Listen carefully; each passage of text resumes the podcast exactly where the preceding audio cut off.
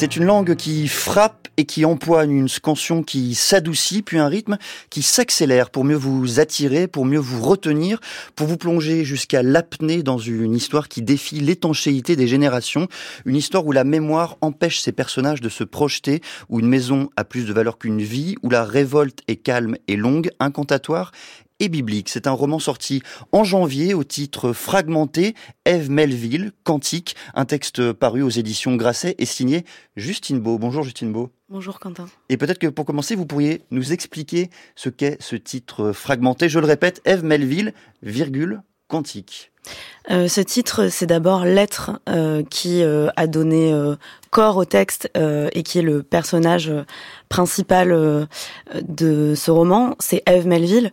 Eve Melville, peut-être, je peux expliquer un peu d'où est venu le nom c'est une figure qui m'a été inspirée par euh, une femme que j'ai croisée il y a longtemps à Brooklyn, chez qui j'ai habité, euh, et euh, dont le souvenir me hante encore, et qui ensuite est devenue Eve Melville. Évidemment, ce n'était pas son nom. Eve Melville, c'est d'abord Eve, la première femme, et c'est aussi Melville ce nom qui pourrait être un nom de lieu, mais qui en réalité veut dire la mauvaise ville. Donc comme si euh, cette Eve Melville, elle venait du mauvais endroit, elle était née euh, au mauvais endroit et euh, elle, elle allait devenir elle-même un lieu qui est le lieu de ce livre. Et le cantique, évidemment, c'est une référence au cantique des cantiques.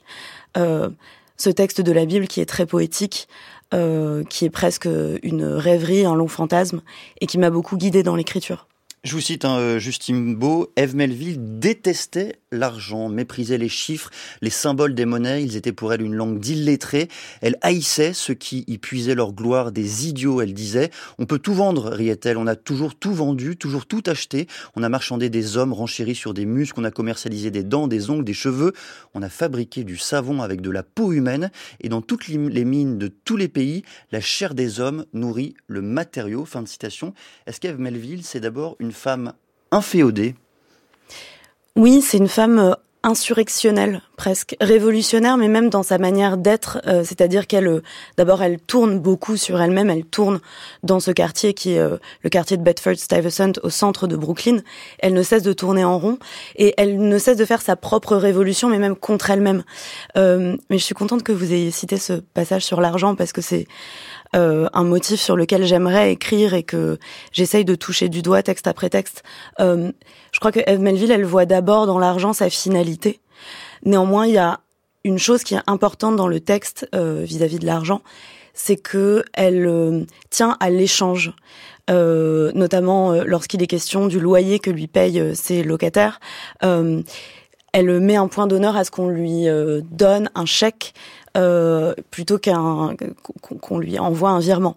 Euh, et ça, c'est quelque chose qui vient peut-être de la lecture de, de Bernard-Marie Coltès, par exemple. Euh, je pense que c'est dans La nuit juste avant les forêts, il y a cette question de la transaction. Et donc, elle est dégoûtée d'une certaine façon par euh, la finalité de l'argent, sa petitesse, sa matérialité euh, qui recouvre un pouvoir surpuissant. mais elle tient encore à à la reconnaissance euh, d'un échange entre deux personnes. Inféodée, insurrectionnelle, euh, c'est votre terme, Justine Beau. Elle est peut-être aussi cette personnage, euh, ce personnage insatisfaite. Il y a cette citation que j'ai trouvée terrible dans le livre. À cause de mon imperfection, je n'ai pas d'enfant, disait Eve Melville. Oui, alors ça, ça vient. ce qui, ce qui m'avait fasciné dans dans la figure qui a inspiré ce personnage, c'est que elle inventait son propre langage. Je pense que ça fait partie d'ailleurs de l'insurrection. Refuser les termes qui nous sont euh, peut-être pas imposés, mais en tout cas qui nous viennent euh, du, discours euh, collectif, qui peut être qui, peut venir vraiment d'une autorité ou qui peut être simplement diffus, mais en tout cas inventer son propre langage et donc employer un mot pour un autre. cette imperfection, ça fait référence et à son homosexualité et à son absence euh, d'enfant. Euh, il y a l'idée dans le texte qu'elle est une mère sans enfant.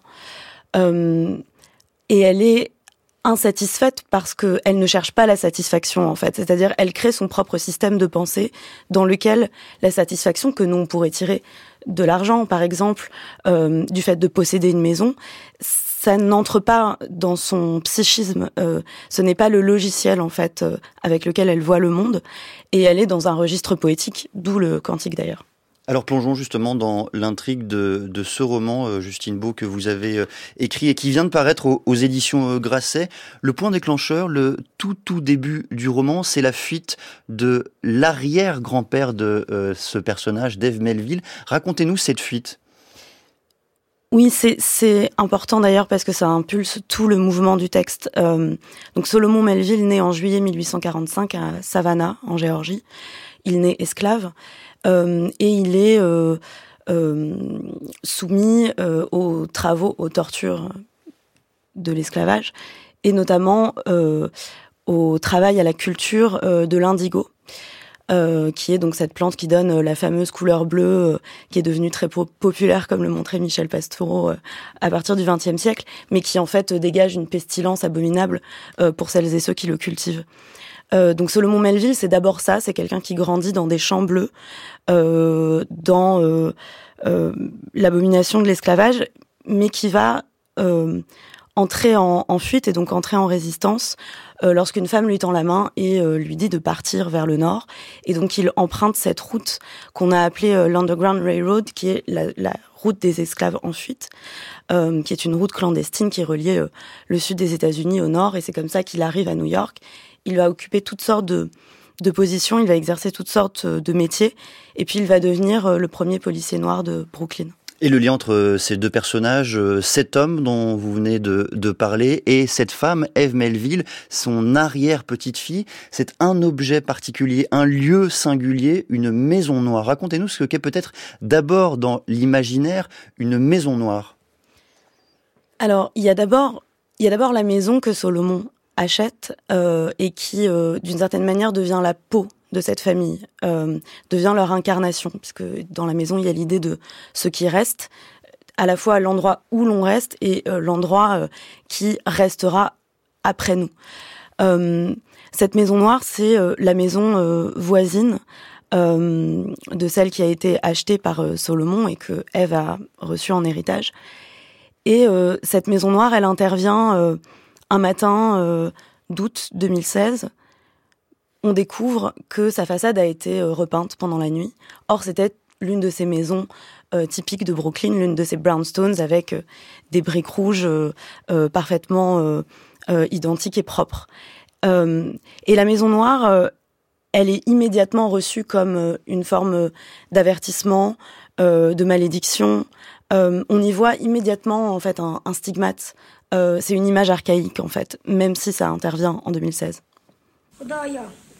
تو را شکر می‌گویم که مرا آفریدی تو را شکر می‌گویم که مادر دیسوز و پدر مهربانی مرا آفریدی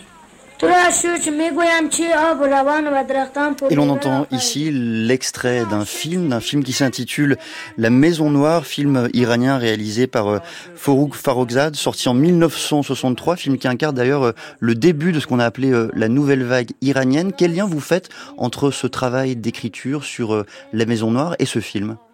D'abord, c'est un film que j'aime infiniment et qui est nécessaire et qui, je pense, inspire beaucoup, beaucoup de cinéastes. Euh, la maison est noire, en fait, j'ai d'abord un lien euh, particulier euh, à ce film parce qu'il m'a été enseigné par une professeure qui était ma professeure à New York, à qui j'ai dédié d'ailleurs le livre qui s'appelait Diana. et en fait, c'est un, c'est d'abord un poème. Euh, Farouk elle était poétesse et elle a créé ce poème visuel qui n'a rien à voir d'ailleurs avec le contexte américain dont il est question aujourd'hui, mais qui se déroule dans une léproserie en Iran. Donc, euh, je crois que ça a été filmé en, 1962. Euh, et le lien, c'est que j'avais étudié ce film et donc quand je me suis moi-même retrouvée face à cette maison noire qui a euh, inspiré ce texte, j'ai immédiatement entendu le poème de Farouk Farourzad, La maison est noire, la maison est noire comme une incantation. Et la, première phrase du, du, poème et du film est magnifique et terrible, c'est euh, il n'y a pas de pénurie de laideur dans le monde. Euh, et en fait, c'est un film sur la laideur et la monstruosité des lépreux qu'elle filme. Mais in fine, c'est un film sur la beauté. C'est-à-dire, elle, finit par euh, filmer les corps d'ailleurs de manière très fragmentée. et à poser des mots qui résonnent les uns avec les autres et ça crée une sorte de fresque qui en fait est une fresque sublime. Eve Melville, Quantique, que vous signez Justine Beau aux éditions Grasset, c'est une histoire américaine, c'est votre histoire américaine aussi? Je sais pas si j'ai une histoire américaine. Euh, j'ai grandi dans un territoire qui était très marqué par, euh, euh, comme me l'avait dit un jour un colocataire américain, par l'invasion de la Normandie et non pas la libération. donc évidemment, il y a, il y a eu une présence qui a dû rester, qui a dû s'imprimer. et moi, je suis arrivée aux États-Unis en étant totalement détachée de cette histoire-là en n'étant pas du tout dans un fantasme d'Amérique. Euh, j'étais pas amoureuse des films de Woody Allen, euh, j'étais pas amoureuse de New York, mais j'ai trouvé une, une liberté que je n'avais pas connue avant, euh, qui a connu le désenchantement justement de, l'argent et de la pression financière, mais c'est l'endroit en fait où s'est rencontré justement cette cette chose un peu archaïque. La distance a permis de de revisiter un passé tout en étant très très libre de mouvement dans ce territoire très vaste. Je voudrais vous faire entendre une autre voix, celle d'Angela Davis. After the four young girls who were who lived very who lived one of them lived uh, next door to me um, I was very good friends with the sister of, of another one my my sister was very good friends with all three of them my mother taught one of them in her class my mother in fact when the bombing occurred one of the mothers of uh, one of the young girls called my mother and said, uh, "Can you take me down to the church to pick up uh, Carol?" I, you know, we heard about the bombing, and I, and I don't have my car. And they went down, and what did they find? They found limbs and heads strewn all over the place. And then after that. Uh, in my neighborhood, all of the men Cet extrait, Justine Beau, c'est vous qui l'avez choisi. Expliquez-nous peut-être euh, ce qui est dit et pourquoi il vous touche particulièrement.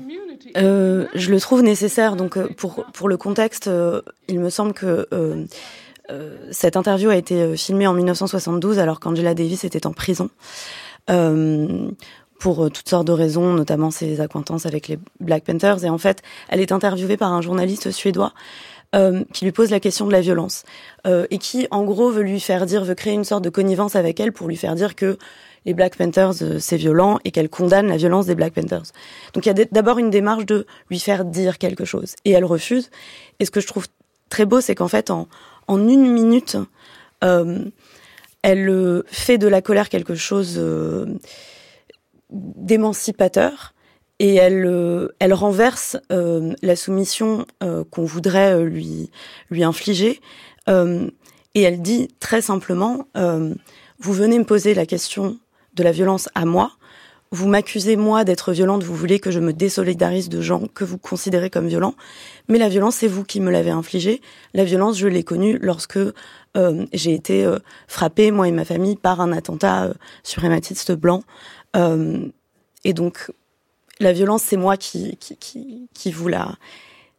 C'est une question que moi, je vous pose. En fait, elle, renverse le mécanisme de domination. Et cette euh, histoire euh, a présidé évidemment à, l'écriture euh, de ce livre, livre qui s'intitule Eve Melville Quantique. Cela vient de paraître aux éditions Grasset. Merci beaucoup, Justine Beau, d'être venue ce matin au micro de France Culture présenter ce texte que l'on recommande. Et merci également à toutes celles et ceux qui font vivre cette émission à la préparation. C'était Pauline Chanu et Jules Crétois, la réalisation Jean-Christophe Francis, à la technique aujourd'hui Noé Chaban. Dans un instant, les informations suivies de répliques par Alain Finkielkraut et aujourd'hui un thème Notre-Dame de Paris.